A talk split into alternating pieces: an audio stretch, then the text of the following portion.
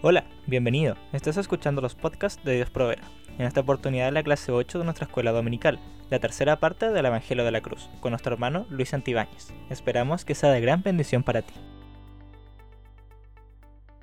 Hermanos, que el Señor les bendiga abundantemente a todos ustedes. Eh, le damos gracias al Señor por la oportunidad que nos da de poder eh, predicar y anunciar su palabra a través de este medio.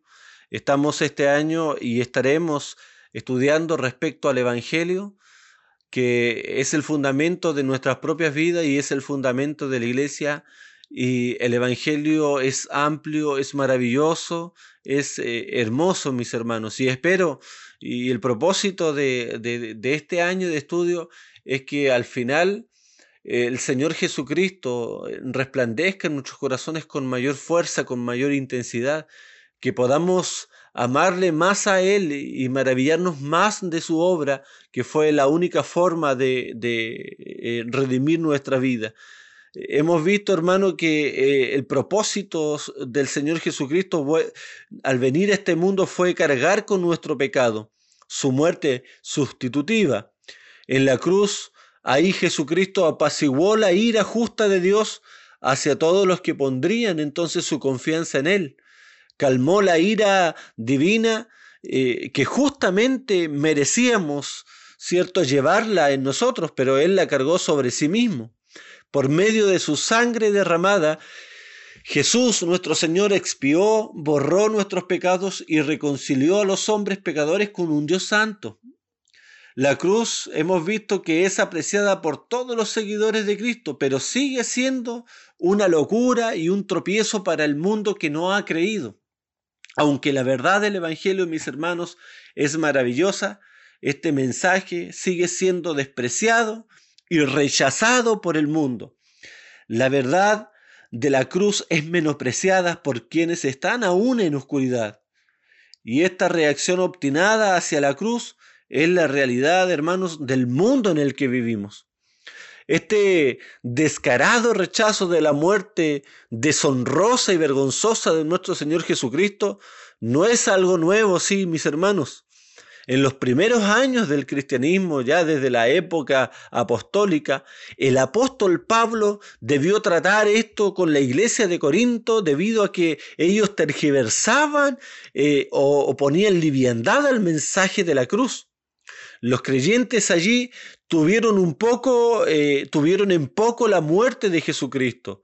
Y Pablo tuvo que confrontarlos acerca de esta trágica eh, salida, ¿cierto? O caída de la fe cristiana. Hallamos estas palabras en Primera de Corintios capítulo 1 versículos 22 al 24. Dice así, porque los judíos piden señales y los griegos buscan sabiduría, pero nosotros predicamos a Cristo crucificado, para los judíos ciertamente tropezadero y para los gentiles locura, más para los llamados hermanos, para nosotros, así como judíos, sean griegos, sean hombre o mujer, Cristo es poder de Dios y sabiduría de Dios. Este era, mis hermanos, el, problema de Corinto. Este versículo nos grafica, nos muestra el problema que había en esta ciudad de Corinto. Mediante estas palabras inspiradas, entonces Dios continúa dando una fuerte advertencia hoy día a cada iglesia y a cada creyente. Siempre, mis hermanos, debemos mantener la verdad pura de la cruz en un mundo cierto que no acepta nuestra fe. El mensaje de la cruz del Señor Jesucristo debe ser el principio y el fin de la verdad que mantenemos, hermanos, en alto al dar testimonio cierto de su evangelio.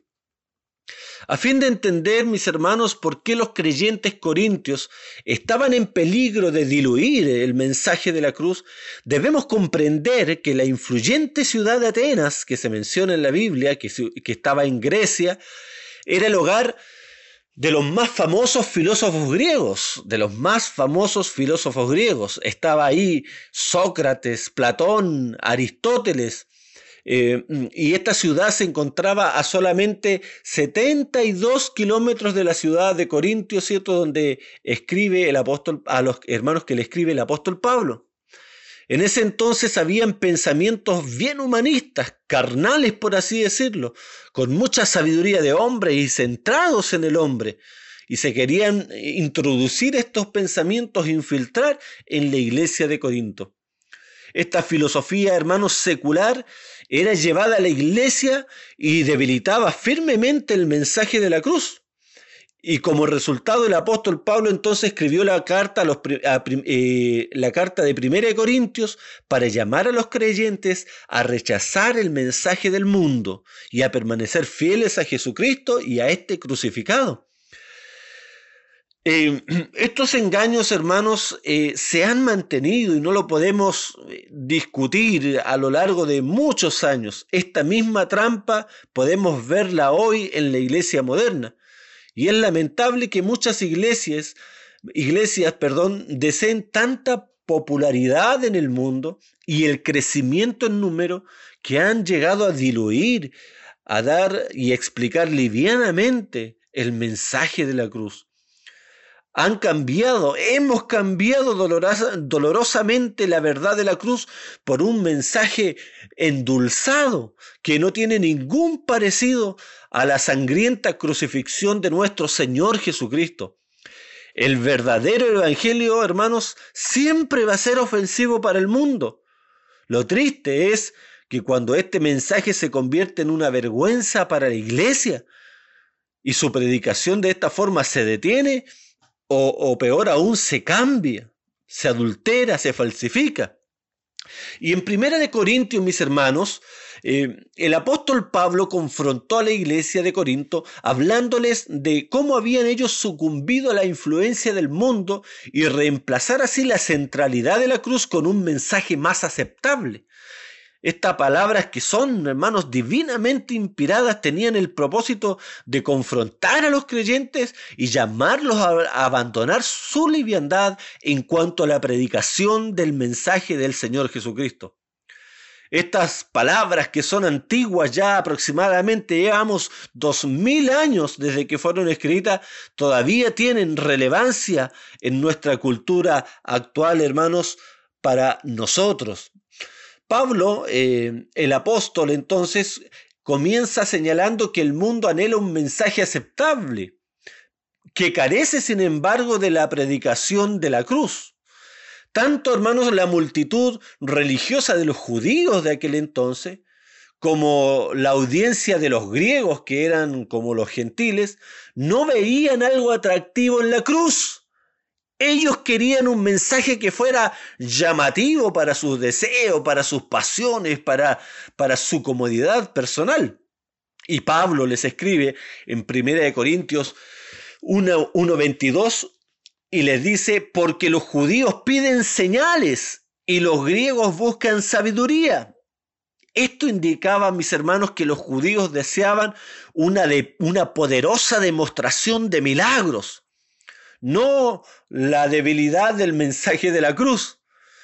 Al mismo tiempo, hermanos, los griegos querían una nueva y profunda manera de pensar acerca de la vida, no la, la cruda realidad, cierto, que nos traía, que nos trae el mensaje de la cruz. Para sus mentes humanas, carnales, sujetas a pasiones, el mensaje de la cruz no proporcionaba, no les otorgaba poder a los judíos ni profundidad intelectual a los griegos. En definitiva, la cruz solo era tontería para ambos grupos. Pablo se dirigió primero a los judíos reconociendo que ellos pedían señales. Eso lo observamos, mis hermanos, en el versículo 22. El apóstol ahí se refiere a los descendientes de Abraham del primer siglo que tenían una forma externa de religión, pero carecían, hermanos, no tenían la gracia salvadora interior. Nacieron judíos, pero no habían nacido de nuevo. Que el Señor nos libre, hermanos, de, de practicar una religión netamente externa. El Señor aborrece lo externo y lo que no es del corazón. Por eso llegó a decirle al pueblo de Israel, yo aborrezco sus fiestas solemnes y sus días de reposo. Prefiero obediencia, decía el Señor. Entonces, tenían un conocimiento estas personas superficial de las escrituras. no un conocimiento salvador de nuestro Señor Jesucristo. Estaban cegados por sus propias tradiciones religiosas que los mantenían vestidos con los trapos de inmundicia de su propia justicia y no de la justicia de nuestro Señor Jesucristo. Las señales que estos judíos querían ver eran una muestra sobrenatural del poder divino. Porque esto, hermanos, como ya lo hemos visto anteriormente, indicaría que el reino de Dios estaba entre ellos. En unas próximas clases vamos a, tener eh, una explicación de lo que significa el Evangelio del Reino. ¿ya? En consecuencia, hermanos, ellos anhelaban un Mesías obrador de milagro que tuvieran poder sobre los enemigos militares y políticos que ellos tenían. Eso me trae muchos recuerdos y, me hace sonido respecto a muchos que hoy día, eh, en vez de anhelar a Cristo y a este crucificado, este mensaje tan glorioso, andan en busca de muchas señales, de muchos prodigios, y dejan de lado a aquel que hace los prodigios, a quien que hace las señales, que es nuestro Señor Jesucristo.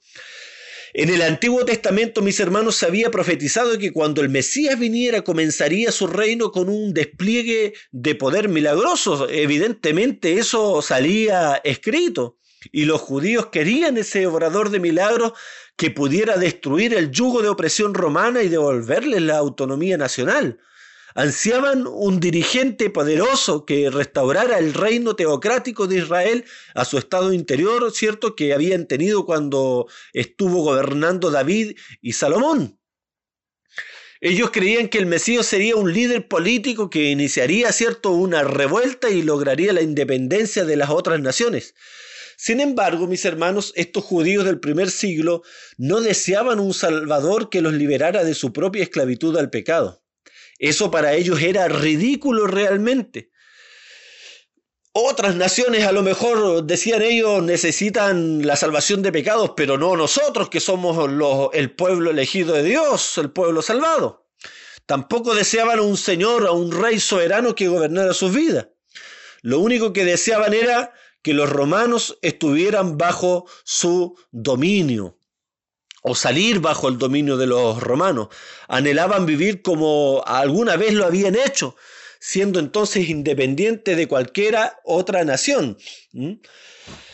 Eso es lo que deseaban cada uno de estos hombres eh, judíos, hermanos. No se dieron cuenta que el Señor Jesucristo realizó una cantidad de, de, milagros impresionantes, incluyendo, ¿cierto?, la sujeción de la naturaleza, porque Él era el Hijo de Dios. De hecho, después que se, que se escriben acerca de los muchos milagros en el libro de Juan y de cómo Él opera milagros en la vida de los seres humanos y la naturaleza, el libro de Juan dice, y estas cosas se han escrito para que sepáis que Cristo es el Hijo del Dios viviente y que creyendo tengáis vida en Él. Pero ellos no, no, creían en el Señor, no veían la necesidad de un Salvador y, y de un Señor, mis hermanos.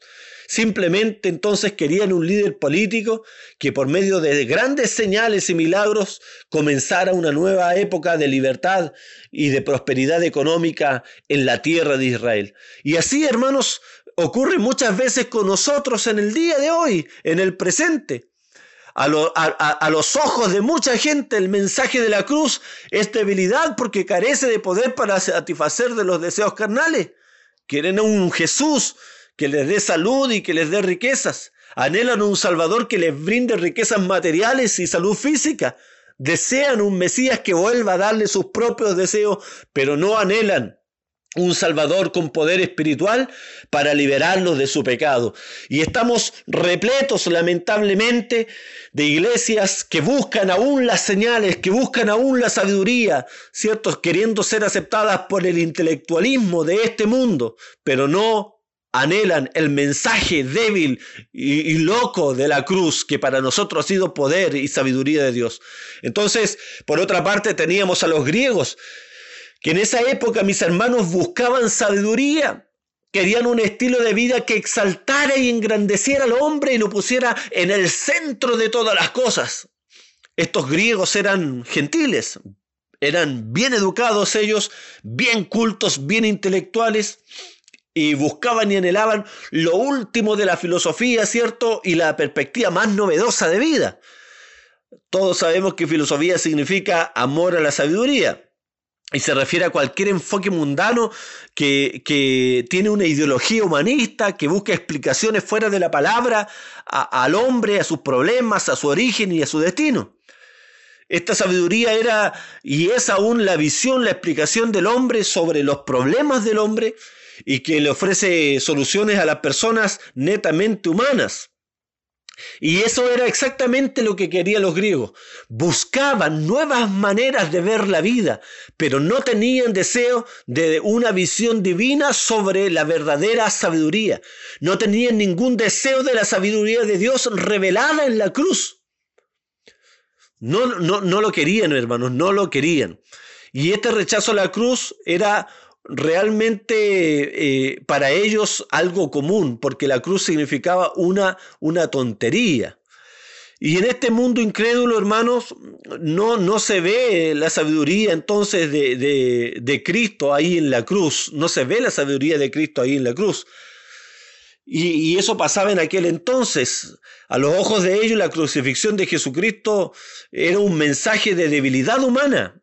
No tenía ningún, brillo, ¿cierto?, en sí mismo. No, no, no tenían y aún no tienen deseos de humillarse bajo el señorío de Jesús. A los ojos del Salvador, el mensaje de la cruz en este sentido carece absolutamente para ellos de gracia y no hay ningún atractivo en este carpintero crucificado de Galilea, que por lo demás era una tierra muy mal vista en aquel entonces. Pero ¿cómo respondió Pablo a los deseos de la cultura mundana en Corinto? ¿Les otorgó acaso lo que ellos ansiaban? Después de todo, Pablo era un apóstol que podía realmente realizar señales milagrosas. Además, había sido educado en, los más elocuentes y maravillosos salones académicos y con la más fina sabiduría humana de su época, a los pies de uno de los maestros más grandes de aquel entonces, que era Gamaliel. Pablo, sin duda, era una de las mentes más brillantes, mis hermanos, del primer siglo. Y la pregunta que nos hacemos en este momento, ¿cumplió Pablo los deseos de su cultura? ¿Les daría realmente lo que, lo que ansiaban para ganarlos? Sinceramente, y de acuerdo a lo que dice la escritura, Pablo no se dio a ninguna de estas estratégicas tan básicas. Al contrario, respondió diciendo, pero nosotros predicamos a Cristo crucificado, en lo, en lo que sale en 1 Corintios 1.23 se negó, mis hermanos, a realizar señales o difundir sabiduría mundana con la finalidad de atraer una multitud a la iglesia. Para el apóstol, el fin, hermanos, no justifica, no justificaba los medios. No como muchas veces hoy día en los grandes templos, ¿cierto? No importa que se, se, se pasen a saltar mil principios bíblicos, dos mil principios bíblicos, pero si funciona, lo hacemos. A veces Dios obra en su misericordia, porque en medio de todo también es proclamada la palabra y hay frutos. Pero Dios obra muchas veces por gracia y no necesariamente porque estemos apegándonos a la escritura. Y el apóstol Pablo lo, lo aclara y lo declara en cierta ocasión cuando andaban algunos predicando por contienda y otros por vanagloria. Y el apóstol Pablo decía que le habían agregado aflicción a su alma, tristeza a su alma pero que bueno, al final, sea como sea, Cristo es predicado. Y lo que estaba reconociendo ahí es que soberanamente Dios obra a través de la predicación, pero eso no quería decir que Dios estaba de acuerdo con las intenciones contenciosas y, y ambiciosas de esas personas que predicaban a Cristo. Lo mismo hoy día. Hay muchas personas, hermanos, hay muchas personas que ven eh, que el fin justifica los medios. Y hermanos, en la iglesia del Señor el fin no justifica los medios. Los medios tienen que ser los bíblicos para llegar al fin que Dios quiera. Y tenemos que, por eso, conocer el Evangelio. El problema es que muchas veces no conocemos el Evangelio, no conocemos la palabra. Eh, eh, no conocemos acerca de los procedimientos bíblicos y más encima no queremos estudiar la palabra porque nos confronta, nos vota nuestras propias ideas, nos votan nuestros propios argumentos. El apóstol Pablo no se dio ante esto y rechazó la estrategia que, que apelaba a los sentidos sensuales y mundanos de sus oyentes, solo para después presentar la cruz con una, con una, con una clase, hermano, magistral. Él no realizaría señales milagrosas ni, ni, ni, se sentaría a dar cátedras sobre sabiduría mundanas con el propósito de atraer una multitud. Por el contrario, él predicaría a Cristo crucificado, lo cual era lo último que los judíos y gentiles deseaban escuchar. La muerte por crucifixión, ya lo hemos visto, era una de las formas más eh, vergonzosas conocidas para el hombre de aquel momento que eran castigados. Era algo demasiado vergonzoso y solamente los peores criminales podían ser sometidos a, una tortura tan feroz. Por tanto, Hermanos, la muerte de Cristo se consideraba, cierto, como ya lo hemos revisado, demasiado vergonzosa para mencionarla a un público. Además, Jesús probablemente había muerto en la cruz que fue que había sido preparada por, por Barrabás, que era un delincuente famoso, un terrorista y enemigo de todo lo bueno en aquel tiempo. El mundo griego quería un mensaje sofisticado, pero Pablo predicaba una muerte sobre una cruz.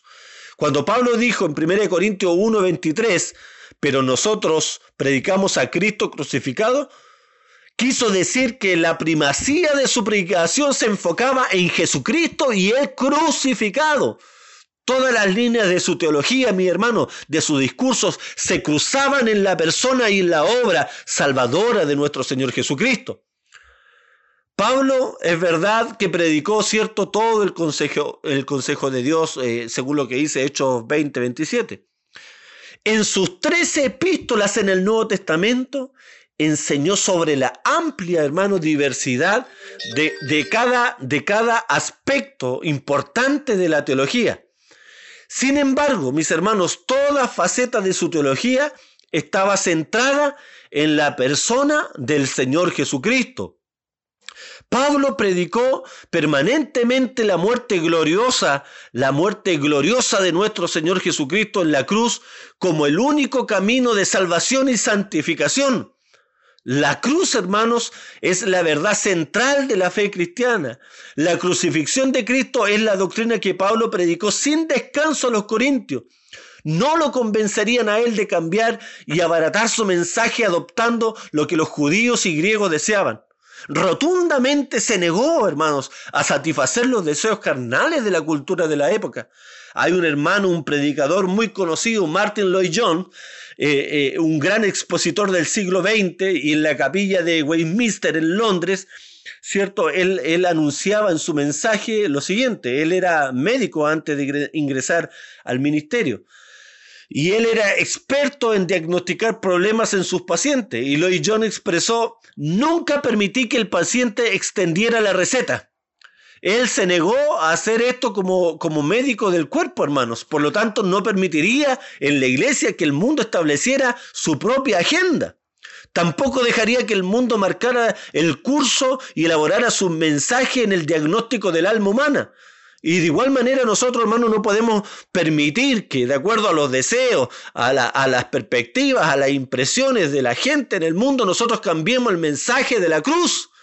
O sea, por eso es que muchas personas están hoy día permitiendo el matrimonio homosexual, están permitiendo el movimiento feminista en la iglesia, están permitiendo barbaridades, porque se están intentando acomodar a este mundo y no al mensaje de la cruz del Señor Jesucristo. Y eso no debe pasar en la iglesia. Predicar la cruz del Señor Jesucristo inevitablemente crea un problema y un conflicto para una persona que no conoce a Cristo. Pablo afirma eh, que, la palabra de la cruz es para los judíos primeramente tropezaderos perdón, y para los gentiles locura en 1 Corintios 1.23. Y tropezadero es lo que hace a un, a un corredor que se tropiece y caiga de cabeza hacia su destrucción. Cuando Pablo predicaba a los judíos la verdad de Cristo y a él crucificado, sabía que era un mensaje ofensivo, sabía que los haría tropezar y caer. Para ellos Jesús era un humilde carpintero que vivió en el anonimato durante 30 años. 30 años a los ojos de los judíos, Jesús fue simplemente un fanático religioso, seguido durante tres años por un grupo desconocido de personas más encima. Peor aún, Jesús fue condenado por Roma como delincuente y crucificado como un fracaso total. A los ojos de los judíos, Jesús sufrió la muerte más vergonzosa que hubiese existido.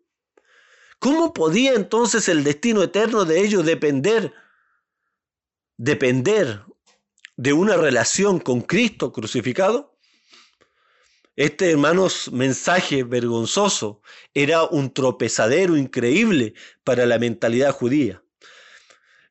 Podemos hacernos otra pregunta. ¿Qué clase de vida podía haber en la muerte humillante de este desconocido rechazado?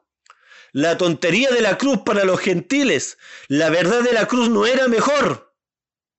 Los griegos veían el mensaje de la cruz como una locura o una tontera.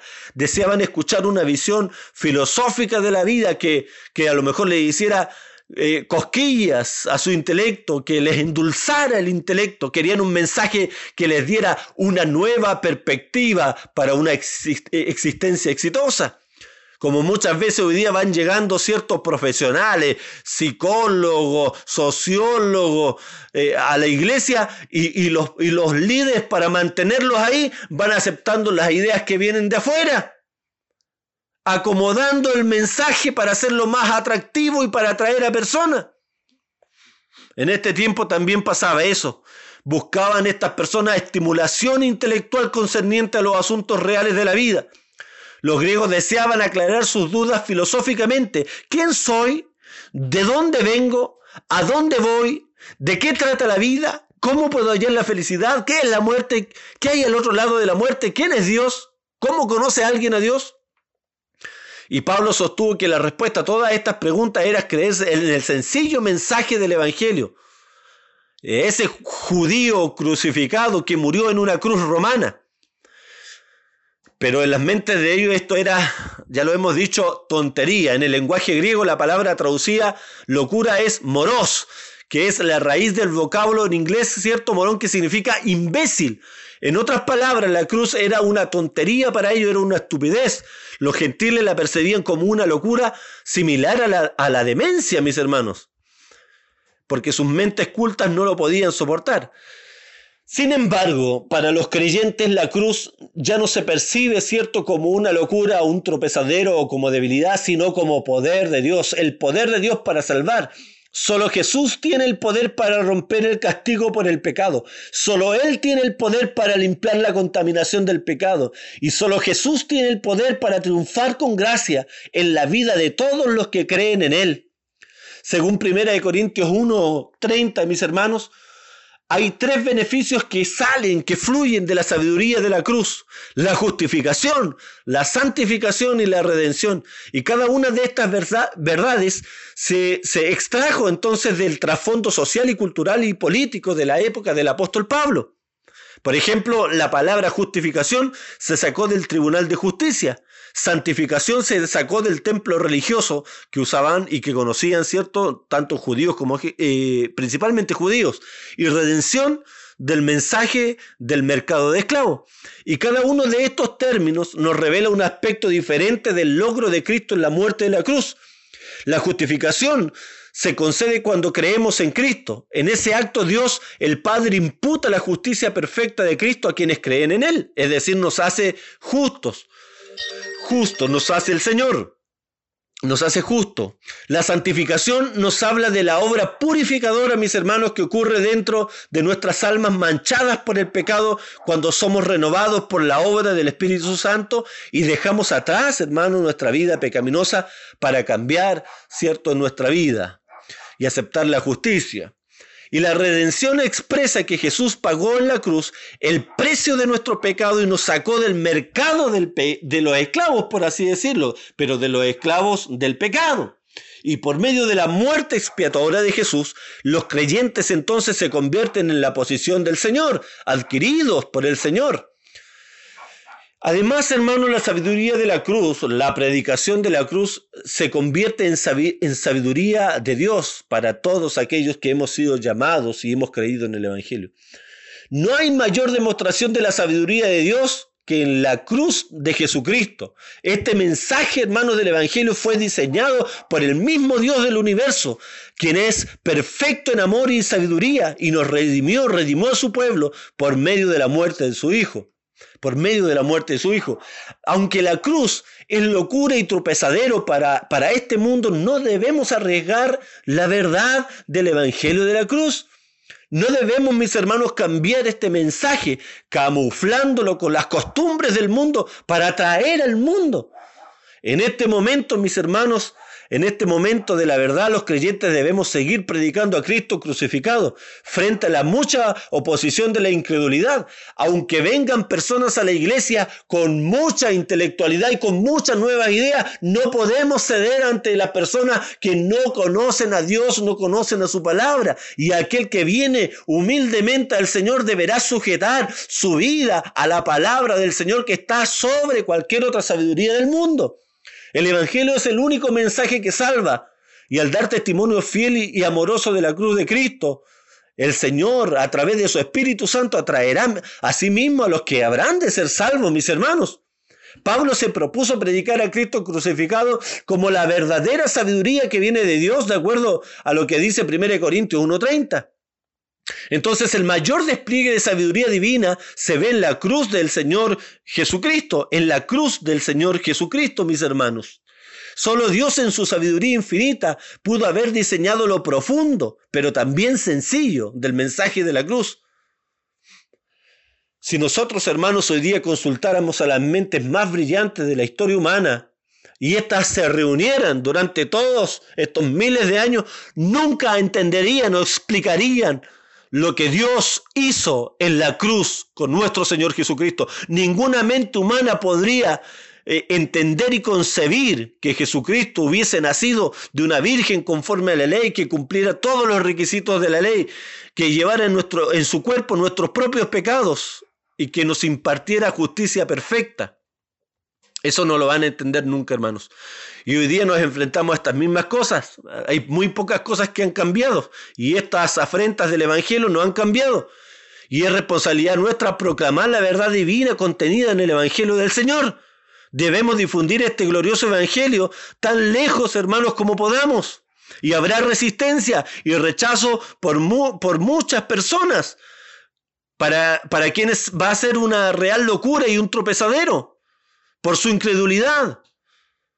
Pero nosotros debemos mantenernos fieles a la predicación de la cruz de nuestro Señor Jesucristo. A la cruz de nuestro Señor Jesucristo porque es el único poder de Dios. Y la iglesia jamás debe sucumbir a las ideas falsas, intelectuales, humanistas, atractivas de este mundo. No debemos hacer la iglesia de un circo, ni un, ni, una, ni un club social para que la gente venga atraída simplemente por elementos netamente humanos. Si es así, la gente se va a ir, la gente se va a ir en cuanto encuentre algo mejor, pero cuando la gente se encuentra con Cristo, con su cruz, encuentra el verdadero gozo, la verdadera esperanza y cuando lo experimenta, sabe que no hay nada en este mundo que reemplace lo que Cristo es capaz de hacer en nuestros corazones, mis hermanos. Así que yo les invito y les animo y el Señor nos invita y nos anima a que sigamos aprendiendo de la cruz de Cristo y proclamándola a un mundo que no la entiende y no la cree. Que el Señor les bendiga. Gracias por escucharnos. Recuerda que nos puedes encontrar en Facebook e Instagram como Iglesia Dios Proveerá. Nos vemos pronto.